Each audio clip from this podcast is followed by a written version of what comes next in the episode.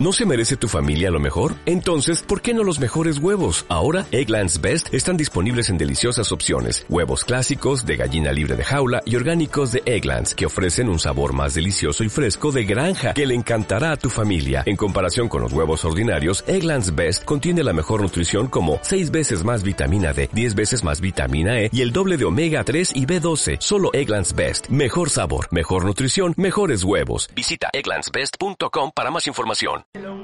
Volvimos con el segundo bloque de un poco de historia vino tinto y sigue a full, a todo trapo este programa. Sí, el, corte es eh, igual o más intenso que, el aire, porque nos quedamos charlando, nos quedamos reflexionando. El corte este, capaz es más todavía. Sí, sí, sí. sí, Y acá en la mesa se nos sumó un, un invitado de honor más, señor. Señor, usted este, hizo... No se va, se queda. No, no, pero viene, quiero, quiero remarcarlo esto al aire.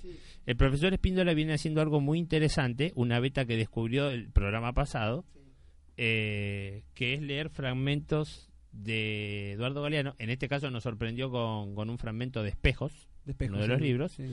Uno de los últimos libros. Entre tema y tema en, en las tandas. tiramos, tiramos magia. Sí, sí, yo sé que usted destila magia. Lo descubrí del profesor González. Le quiero mandar un saludo que me dice, hola profe, estoy escuchando la radio y está muy buena, vamos. Mande saludos para Mabel Oviedo y Flor Rodríguez, soy Irene, una alumna mía y, que me pone muy feliz que esté escuchando. Ah, una que me escucha. Para eso lo hacemos. Lo hacemos para... Quiero pasar un chivito, ahora que he empezado a incursionar en el ambiente del teatro. Ah, mira. Sí, sí. Ah, he, descubierto esta, esta, beta. No, descubierto no, pero he empezado, me, me he animado.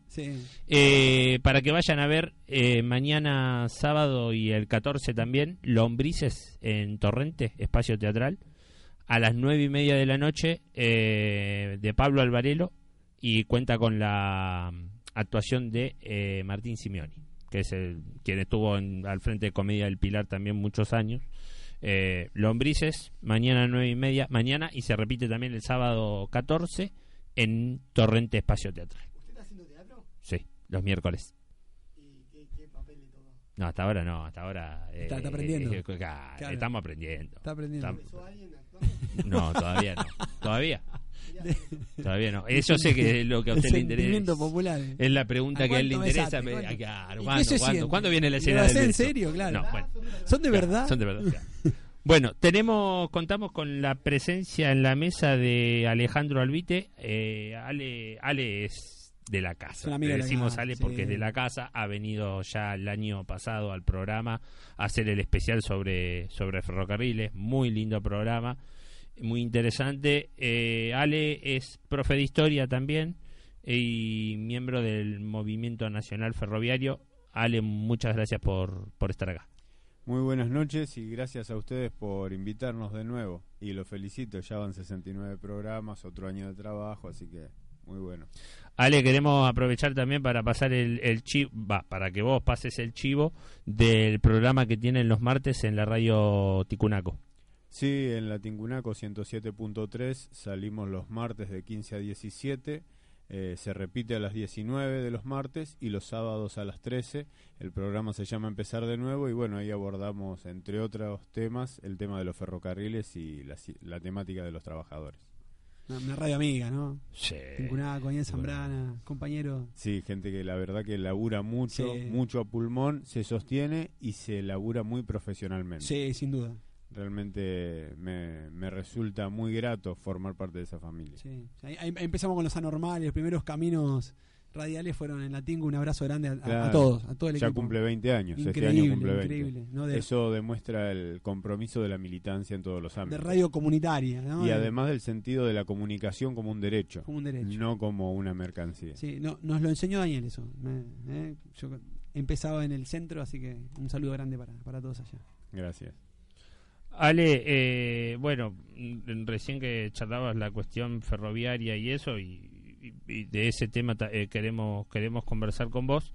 Eh, nos desayunamos en, en su momento, ahora en el transcurso del mes de marzo, con, con la situación que está ocurriendo respecto a, a Ferrobaires eh, donde hubo muchísimos trabajadores que han quedado en la calle y pueblos que, que quedan varados directamente o condenados a ser nuevamente los pueblos fantasmas otra vez porque no, no va a llegar el tren. Eh, ¿Qué se puede decir al respecto? Es un problema que viene de arrastre que ya habíamos planteado, como decías hace un rato, el año pasado, cuando vinimos a participar con ustedes, y se viene trabajando porque ya se, ya se había pautado que iba a ser de este modo. En realidad esto se remite al 2015. Para hacerlo breve, ocurrió un incidente donde un tren de carga desvió el tren, como se trabaja ahora, sin personal en las estaciones, el mismo personal que conduce baja, desvía el tren, dispone los cambios para que pase el otro tren de pasajeros que era de Ferrobaires. Eh, hubo un error en cuanto al movimiento de cambios y el tren de Ferrobaires se encontró casi encima del tren de carga. Ante ese evento, la respuesta de la gobernadora Vidal fue cerrar Ferrobaires. Entonces, en vez de solucionar un problema imponiendo las normas establecidas para la seguridad, que lo establecen las leyes, que lo establece la reglamentación, la decisión fue sacar los trenes, particularmente los de pasajeros, lo cual es llamativo porque los trenes de carga siguen circulando. Por lo tanto, la inseguridad no era más que un justificativo para una medida que ya habían tomado anteriormente. La fecha que habían puesto como límite era el 15 de marzo del 2018. Eh, efectivamente sucedió así, se fue reduciendo personal, una parte del personal pasó a lo que ahora es SOFSE, que es la Secretaría de Operación Ferroviaria del Estado, y la otra parte seguía perteneciendo a la provincia de Buenos Aires. Lo que sucede ahora es que vencido este plazo del 15 de marzo, eh, se pasó parte del personal que faltaba y quedaron más de 500 trabajadores en la calle. El argumento fue, eh, como se suele hacer desde diciembre del 2015, que son ñoquis.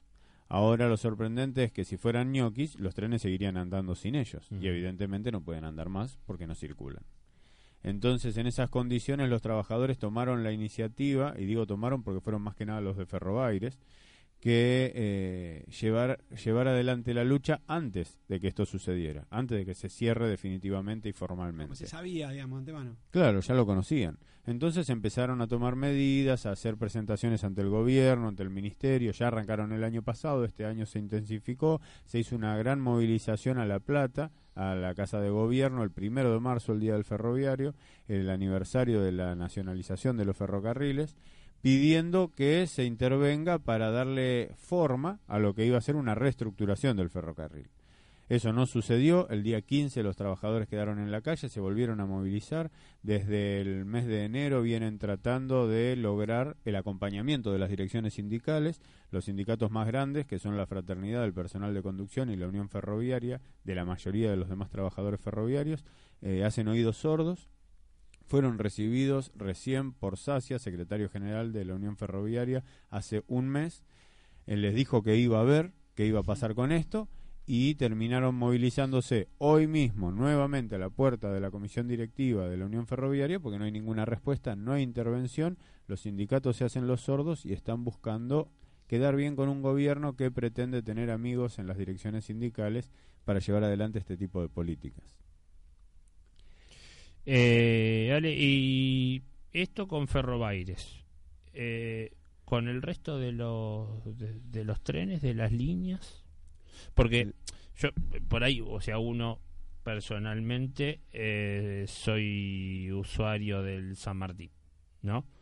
Y la verdad que comparando, ¿no es cierto? O sea, en estos últimos, en estos últimos dos años, el, servicio, por lo menos lo que es la calidad del servicio, o sea, para lo que es el usuario, ha decrecido, o sea, ya se, se vuelve a ver como quizás antaño a la gente otra vez blasfemiando por no decir otra palabra al aire, eh, la gente de mal humor, la gente protestando de vuelta, eh, que, que, se, ¿cuál es el ambiente en, los en, las demás líneas? En realidad... Es, algo, a, lo que voy, perdón, perdóname que te corte, es algo que afecta al, al sistema todo, o sea, en conjunto. En realidad el sistema de transporte ferroviario está colapsado y tiene que ver con que eh, es insuficiente una remodelación superficial si vos no profundizás. Acá lo que sucedió es que bajo el argumento de las mega obras, esas obras que se publicitan tanto como el soterramiento del Sarmiento, donde está metido Odebrecht, ustedes hablaban de Brasil cuando empezó el programa, donde están metidos por este tema de las coimas. Por ejemplo, se investiga si se pagaron coimas para agarrar esa obra, que son 4.500 millones de pesos, lo que está en juego. eh, se comprometió a algunos funcionarios por haber participado en este pago de coimas. Lo que no se dice es quién puso la plata para pagar las coimas. Porque si no hay, queda afectada la familia presidencial actual y una serie de funcionarios muy vinculados al gobierno actual entonces lo que están haciendo es mantenernos con el humo de que se está haciendo justicia, entre comillas, y se está interviniendo en estos casos. Otra mega obra es el viaducto del ferrocarril San Martín. Eh, nosotros lo que venimos eh, planteando desde hace varios años es que esas obras se pueden solucionar con menores inversiones en lo que tiene que ver con ese tipo de infraestructura que tiene que ver con el transporte automotor, por ejemplo, hacer túneles en las principales avenidas y evitarte ese gasto desmesurado que implica una obra de estas características y que no repercute en una mejora del servicio. Por un lado, por lo que decís vos, porque en este momento circulan menos trenes, lo que implica mayor cantidad de gente agolpada en esos trenes la calidad del material que tenemos no es buena, por eso las locomotoras siguen teniendo problemas, los vehículos siguen teniendo problemas y se incrementa la cantidad de usuarios porque el transporte automotor también funciona muy mal y es cada vez más caro. Entonces, en consecuencia, vos estás forzando a que esta situación colapse en lo que es el conurbano, porque recordemos que después del segundo o tercer cordón del conurbano bonaerense hacia afuera, ya los trenes no funcionan cada vez hay menos. De hecho, los que vivimos en el partido de Pilar lo vemos con cotidianeidad, que los trenes entre Pilar y Cabré se cancelan como si nada, como si a nadie le importara que circulen esos trenes. Sin embargo, hay un discurso de que se van a extender, por ejemplo, hasta Mercedes, lo cual es difícil de creer cuando vos ves que no podés llegar ni siquiera a Pilar. Y por otro lado, porque requiere una mayor inversión en lo que es sistema de señalamiento, sistema de seguridad y modificaciones. Supuestamente el proyecto es electrificar, en el caso del San Martín, que implicaría un gasto que se va a financiar con otro crédito del Banco Mundial y del Banco Interamericano de Desarrollo, y ya se está trabajando en ese sentido, en los discursivos. En los hechos estamos muy lejos de que eso vaya a suceder todavía. Lo que sí se ve es que hay una negociación con las empresas multinacionales, como puede ser las empresas rusas, eh, Holding, es la que se va a quedar con los talleres, se quedó con los talleres de Mechita, que pertenecían a lo que era Ferrobaires, se quedó con lo que era Enfer, en la General Paz y Constituyentes, casi atrás del INTI, y ahora se quedó con el 20% de los talleres del ferrocarril San Martín de lo que es mantenimiento de los vehículos. Si a eso le agregamos que las empresas chinas se están quedando con el mantenimiento de la infraestructura hacia afuera, nos estamos dando cuenta que evidentemente es una forma de tercerizar o ir segmentando, ir privatizando por partes, trabajo que tiene que ser propio de los ferroviarios, de trabajo que tiene que surgir desde los argentinos y que tiene que ver con una mejora para todos. Los que vivimos en Pilar estamos viendo que se levantó, por ejemplo, el cruce de Pilar, que está después de la estación de Pilar, donde cruza la vía del San Martín con la de Urquiza. Sí. Directamente se levantó. Eso es violar, eso es un delito federal en otros casos porque vos lo que estás haciendo es dando una modificación permanente aparte de la infraestructura que pertenece a la provincia de Buenos Aires y al Estado Nacional porque el ferrocarril es federal. Lo mismo se va a hacer con el cruce que hay entre el ferrocarril San Martín y el Urquiza en Hurlingham, lo que implica la medida política de cerrar un ramal del Urquiza y seccionar algo que era la posibilidad, por ejemplo, de recuperar el Gran Capitán, que era el tren que va hacia el interior a la zona de la Mesopotamia. No va a poder circular porque no va a tener por dónde. ¿Pero por qué? Porque el interés está puesto en que la carga se transporte desde el interior hasta el puerto de Zárate, Ensenada, eh, San Lorenzo, Rosario, no importa que lleguen a Buenos Aires, porque lo que menos importa para este tipo de lógica son los trenes de pasajeros. Y creemos que ahí es donde está eh, la verdad de la milanesa, como se dice en el barrio. Ahí el tema está en mover la plata y mover la carga. La carga se la van a quedar los chinos, la infraestructura la van a manejar ellos, los talleres lo van a manejar los rusos y esa supuesta electrificación quedaría en manos de empresas brasileras que serían proveedores tanto de los vehículos como de la infraestructura para la electrificación. ah, eh, ah no. Perdón. No, es que eh, te escucho y digo, bueno, claro, claro el negocio, clara la obsecuencia de, de, parte de los gremios, bueno, y pienso en los trabajadores, ¿no? En las 500 familias que están ahí en la incertidumbre, ese valor que tanto enarbola el liberalismo, digo, ¿cuál es la perspectiva? ¿Qué, cómo sigue? Por un lado, eh, tomo esto que dijiste de que hay que acostumbrarse a la incertidumbre, decía el ex ministro Bullrich, ahora diputado nacional, un sinvergüenza, realmente, que eh, no tiene idea de lo que está hablando. No, sabe lo que es Hay un ejemplo claro que voy a citar sin intención de dar un golpe bajo, pero es la realidad. Eduardo Fernández era un auxiliar del ferrocarril San Martín que pasó a trabajar a la empresa Ferrobaires cuando esa empresa se secciona del Estado Nacional y pasa al Estado de la provincia. Ese trabajador, con una antigüedad un poco mayor que la mía, más de 20 años de ferrocarril, se enteró de que lo echaban, así de un día para el otro. Así como él ya lo vivió en los periodos que nosotros conocimos en la década del 90. Este trabajador le dio un infarto y se murió. Tenía 52 años. Hay otro compañero trabajador del interior de la provincia de Buenos Aires que le dio una CB. Entonces, esa es la magnitud social que tienen este tipo de medidas. Pero más allá, imaginemos que no nos interesan los trabajadores ferroviarios. El impacto que tiene en el conurbano y en la zona que vivimos nosotros, lo que es Pilar, eh, el segundo cordón del conurbano, los pequeños productores se van a ver afectados, la falta de transmisión y la falta de posibilidades para la gente que vive ahí. Por ejemplo, para ir a estudiar, estamos hablando de zonas como Bolívar, Bahía Blanca, eh, todo lo que es la zona de zona sur, pasando a Lem, eh, el Roca. Todas esas secciones van a quedar muy alejadas y con mucha dificultad para transportarse, lo que implica que vos tenés que dejar de estudiar, no sé cómo vas a hacer para modificar tus condiciones para el trabajo, el horario para volver, porque en los sectores donde todavía circulan trenes son menos y los horarios son acotados. Entonces, los trabajadores lo que están viviendo es, por un lado, esta presión nuevamente de quedar en la calle, pero por otro lado, los que no quedan en la calle tienen ese fantasma dando vuelta de que en cualquier momento te toca a vos, lo que hace que se esté trabajando con mucha tensión, con mucho miedo y aparte con una incertidumbre absoluta respecto de lo que va a pasar con tu fuente de trabajo y lo que va a pasar con el patrimonio nacional que es el ferrocarril. No hay respuesta por parte de ninguna de las direcciones sindicales ante eso y mucho menos por parte de los funcionarios.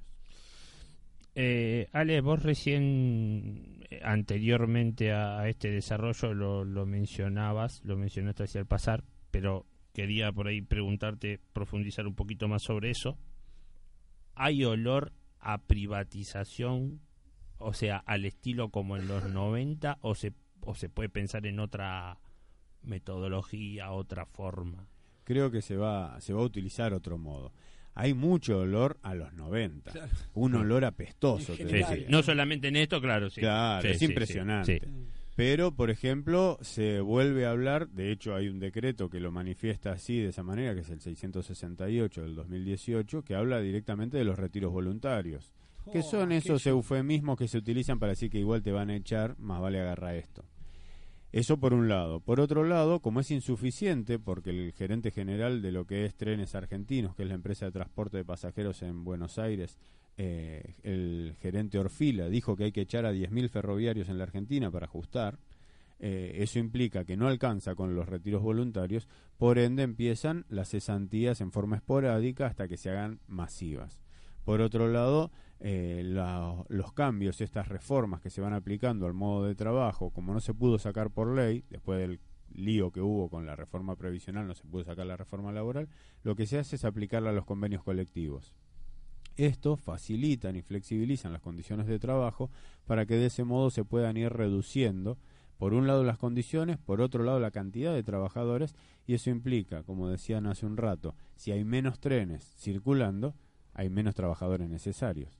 En consecuencia, el desprestigio y el desmedro para el servicio de transporte nos afecta directamente porque somos nosotros los que estamos poniendo el cuero ahí todos los días y aparte el que se come la llamada de atención, digamos, de los pasajeros. Claro, sí, eso es la cara visible, digamos. Claro, exactamente. Pero ya hay una medida, ah, eh, volviendo a esto que preguntabas vos, que demuestra que tienen una clara intención de hacer ver como que el Estado no puede gestionar el ferrocarril. Y te voy a citar un ejemplo puntual y me pongo como ejemplo para no mencionar a otro.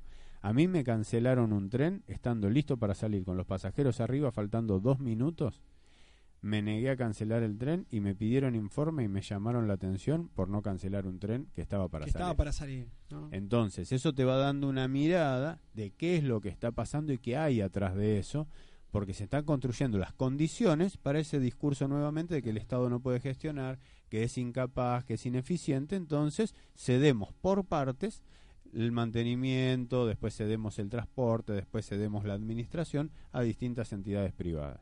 Me hace acordar a la publicidad de las sillas argentinas que se rompían. Ah, sí, la del 76. Como la dictadura. Como la dictadura, y, y, aparece en los medios, y no puedo dejar de pensar en el, costo político. Uno, uno te escucha y digo, che, la pucha, si un gobierno empieza a tomar estas medidas, el costo político debe ser alto, pero no lo es. El problema es que no hay costo político. De hecho, eh, lo hablábamos en el corte, eh, ese tipo de, eventos como el que vimos, donde un ministro dice que las offshore no son una estafa, que son legales, evidentemente... Una caja de seguridad. Claro. Como una caja de seguridad. Evidentemente no, hay, costo político. Cuando a mí me cobran el impuesto a las ganancias, por ejemplo, y eh, el ministro Aranguren dice que él no va a traer su plata a la Argentina porque no, es seguro, seguro entonces, estamos en el horno y nadie dice nada. O sea, no nadie. Hay manifestaciones permanentemente, la gente está en la calle, pero digamos, el, sector político no le hace pagar los costos políticos a esos funcionarios, si no ya se tendrían que haber ido, no pueden estar acá. Y el ministro de Transporte es uno de ellos. El ministro Dietrich es, eh, a mí me recuerda mucho a Taselli, mm. en el sentido de que es un vaciador de empresas profesional. Claro, se dedica a eso. Se dedica a eso. Él reduce vacía, hace cada vez más escueto el ámbito de la empresa del Estado, y sea cual fuera, ah. y después se la cedemos. Y lo están haciendo. A, bajo precio, irrisorio. en condiciones de trabajo deplorables, porque vos imaginate que las empresas chinas van a querer trabajar como trabajan en China. Y sí. Las empresas rusas se hacen cargo del mantenimiento de una parte, Siemens de la parte eléctrica, Caterpillar de la parte mecánica, y vos tenés personal profesional capacitado que no tiene trabajo. Claro, son, son inversiones que sabes que vienen buscando mano obra barata, descalificada. El caso de Ferrobaires es porque vos cerraste una empresa con los talleres eh, repletos, y tenemos videos de eso, de llantas nuevas que se habían traído para armar los vehículos, para cambiárselas. Los bogues, que es el cuerpo donde van puestos los ejes de las llantas, nuevos. Bastidores, que es el cuerpo principal de un vehículo, nuevos. Todo eso está dentro de los galpones. No quiero pensar que alguien se lo va a robar. Mm. Pero van a privatizar como cosas viejas en desuso, ¿no? Eso fuera, lo vimos. fuera de inventario, ¿no? Me acuerdo IPF, por ejemplo. IPF, ferrocarriles, aerolíneas argentinas, es lo que ahora es Edenor, que era Segua. La misma, la misma metodología. Es el mismo método, pero más sutil. Y con todos los medios de comunicación a favor nuevamente, que le están haciendo el laburito fino, para que la gente llegue a la conclusión de que, bueno, no importa de quién sea, mientras funcione. Mejor, claro. Y ese cuento ya lo sabemos, funciona un tiempo y después venimos a pagar otra vez nosotros y nos endeudamos 100 años para poder pagar lo que deben. Tenemos al aire a Alfredo. Alfredo Testa es un compañero de Ferrobaires. Sí, un compañero que está muy metido en la lucha de Ferrobaires y que les va a dar más especificaciones acerca de eso. Alfredo, buenas noches, gracias por atendernos y bueno, preguntarte más que nada este cómo, cómo se encuentra la, la situación en Ferrobaires acerca de ese tema y cuáles son las perspectivas a futuro. Hola, buenas noches, ¿cómo están? Buenas noches. Eh, bueno, primero que nada soy Alfredo Fornaro, no Testa. Ah, bien. Fornaro.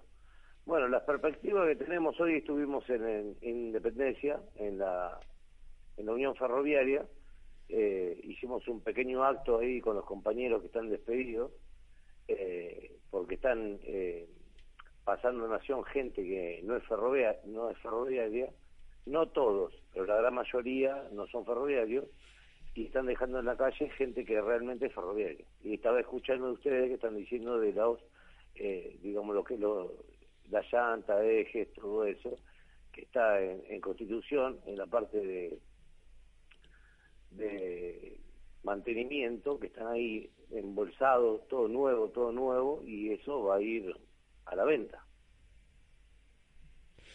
Bueno, muy bien. Y al respecto, o sea, de lo que por ahí nos comentaba acá Alejandro, este, lo que es eh, plan de lucha o medidas a, tomar, o sea, para cómo continúa esta esta resistencia. Bueno, ante todo, mandarle un saludo a Alejandro. Aquí está, lo tenemos aquí al lado. Un abrazo grande, Alfredo, te estamos escuchando. ¿Cómo estás? ¿Qué tal, Alejandro? ¿Cómo estás? Bien.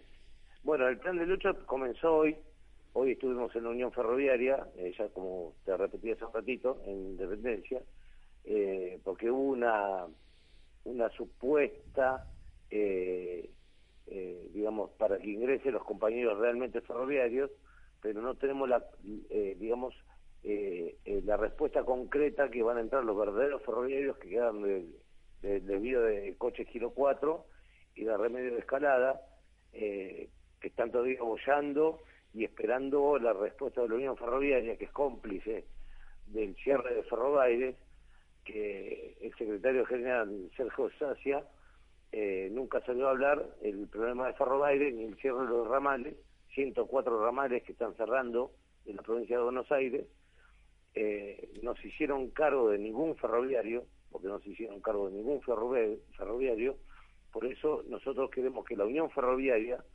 se haga cargo, que es muy difícil que la burocracia que tenemos en el sindicato se haga cargo del problema de los, ferroviarios, porque están dejando más de 1.500 ferroviarios en la calle, están haciendo su negociado con los rusos, con los chinos, como estaba diciendo recién en tu programa, y están contratando de vuelta los que eran ferroviarios, el tema de Mechita, los rusos, están arreglando el puente, que tarda más o menos dos años, ellos dicen seis meses, pero todavía no salió ninguna máquina que es para la carga, porque el tema acá, Detrich, como decías vos, el secretario de Transporte, él no le interesa el tren de pasajeros, ellos le interesa la carga.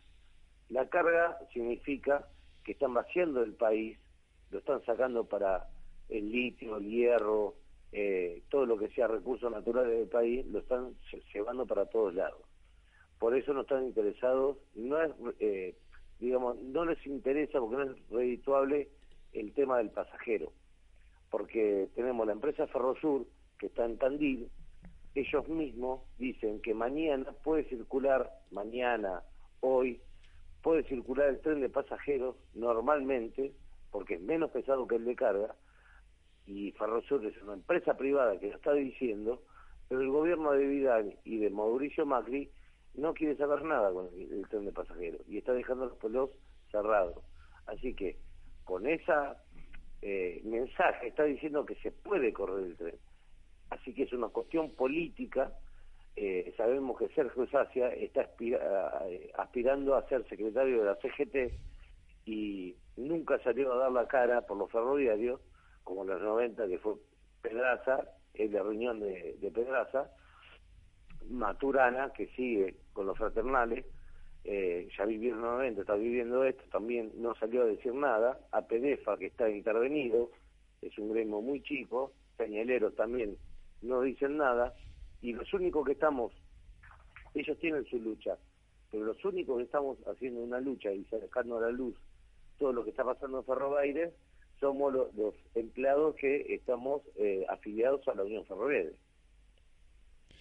Alfredo, te queremos agradecer este por, por este testimonio y bueno, es una problemática eh, acá que tenemos también contacto cercano con, con Alejandro que seguiremos de cerca.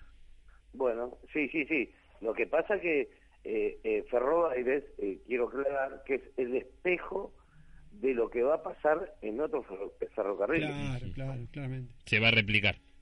Sí, y, forma parte de un contexto más general, ¿no? Una, política macroeconómica, si querés, que, te, que, va por el desagüe del Estado, de los servicios, bueno. Claro, porque el gobierno está diciendo que sobran empleados estatales. Están hablando yo siempre digo que en Constitución, se está reparando Constitución ya por tercera vez, pero están dejando los trenes que van de larga distancia, que van a Mar de Plata, Villa Blanca, Bolívar, 25 de Mayo, Alvear, todo eso, era la plataforma 14, 13 y 12.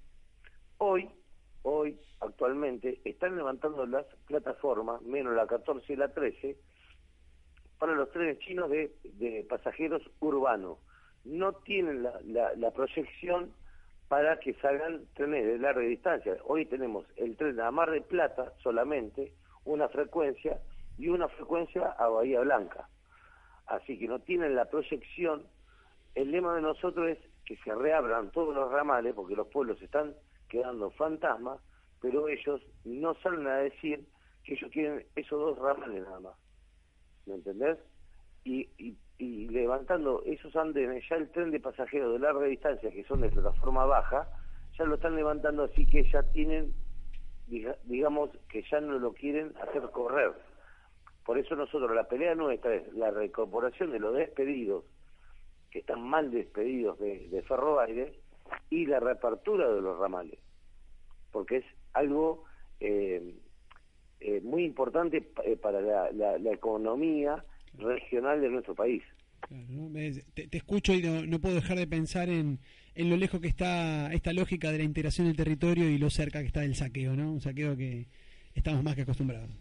Claro, es, que la, es, la, la, plena realidad, no no les interesa, no mm. ya Vidal lo sacó por decreto, eh, nosotros el año pasado paramos el decreto 1100 de, de Detrich, el ministro de, Transporte, que quería no solo sacar los ramales, sino levantar, en el sentido de levantar las vías, las estaciones, la infraestructura para vender los terrenos. Nosotros en, en, la, en el anexo de del Congreso de, Nacional con los diputados de izquierda pudimos frenarlo, pero bueno, la Vidal, eh, María Eugenia Vidal, sacó el decreto este de cerrar Ferrobaires, que Ferrobaires era provincial, y bueno, tenemos gente ya en la calle, y un, y un punto especial que te quiero comentar, una compañera de 25 de mayo, que es hija de Ferrobaires, de Ferroviario, que era el jefe de estación, está embarazada está por tener familia para el para mayo, no tuvieron ninguna, eh, digamos, tutía ni, ni respetar, de respetar que era mujer, está despedida, le sacaron la obra social y quedó en la nada. Así que te das cuenta que no les interesa nada, no tienen ni, ni una gota de humanidad. Ellos lo están tomando como un número, no les interesa. Gracias Alfredo, nuevamente te mandamos un fuerte abrazo desde la mesa. Bueno, muchísimas gracias y saludo al compañero ahí Alejandro y que siempre estamos en contacto y gracias a ustedes por difundir el problema de Ferrobaile. Un abrazo grande, Alfredo. Buenas noches. Muchísimas gracias. Buenas noches. De esta forma nos vamos despidiendo en lo que va a ser el de este bloque, claramente, ¿no es cierto? No, no, no, de este bloque. Que además y, y, mientras miramos la tele y lo que pasa en Brasil, este, te decimos que te quedes porque... Sí, sí, cerramos con el plato fuerte. Cerramos con el plato fuerte. Eh, dígale usted el mensaje, por favor. Que haciendo mención de esto que hablaba Alfredo recién, la decisión declarada del ministro de Transporte en base al Poder Ejecutivo es de que desaparezcan los trenes al interior, porque se vuelve muy caro mantenerlos. Mejor que viajen en avión, dijo él. y por eso pusieron las low cost y ponen este avión de Flybondi en Palomar, que supuestamente no tendría que circular, de acuerdo a la ley solamente son tres, de acuerdo a la orden del juez, solamente tres partidas por día, no lo están cumpliendo, y mandan estas low cost, que son las mismas con las que se murieron los chicos del Chapecoense, ese tipo de empresas que van a sustituir a los trenes. Por eso no le interesa que vuelvan. No, no, me hace acordar a la, a la hija de Luis XVI en la Revolución Francesa, si no hay para pan, que coman tortas. Así rematamos este segundo bloque de un poco de historia vino tinto. No te muevas de ahí porque venimos con el plato fuerte de la jornada sobre Brasil. Ya volvemos, rapidito.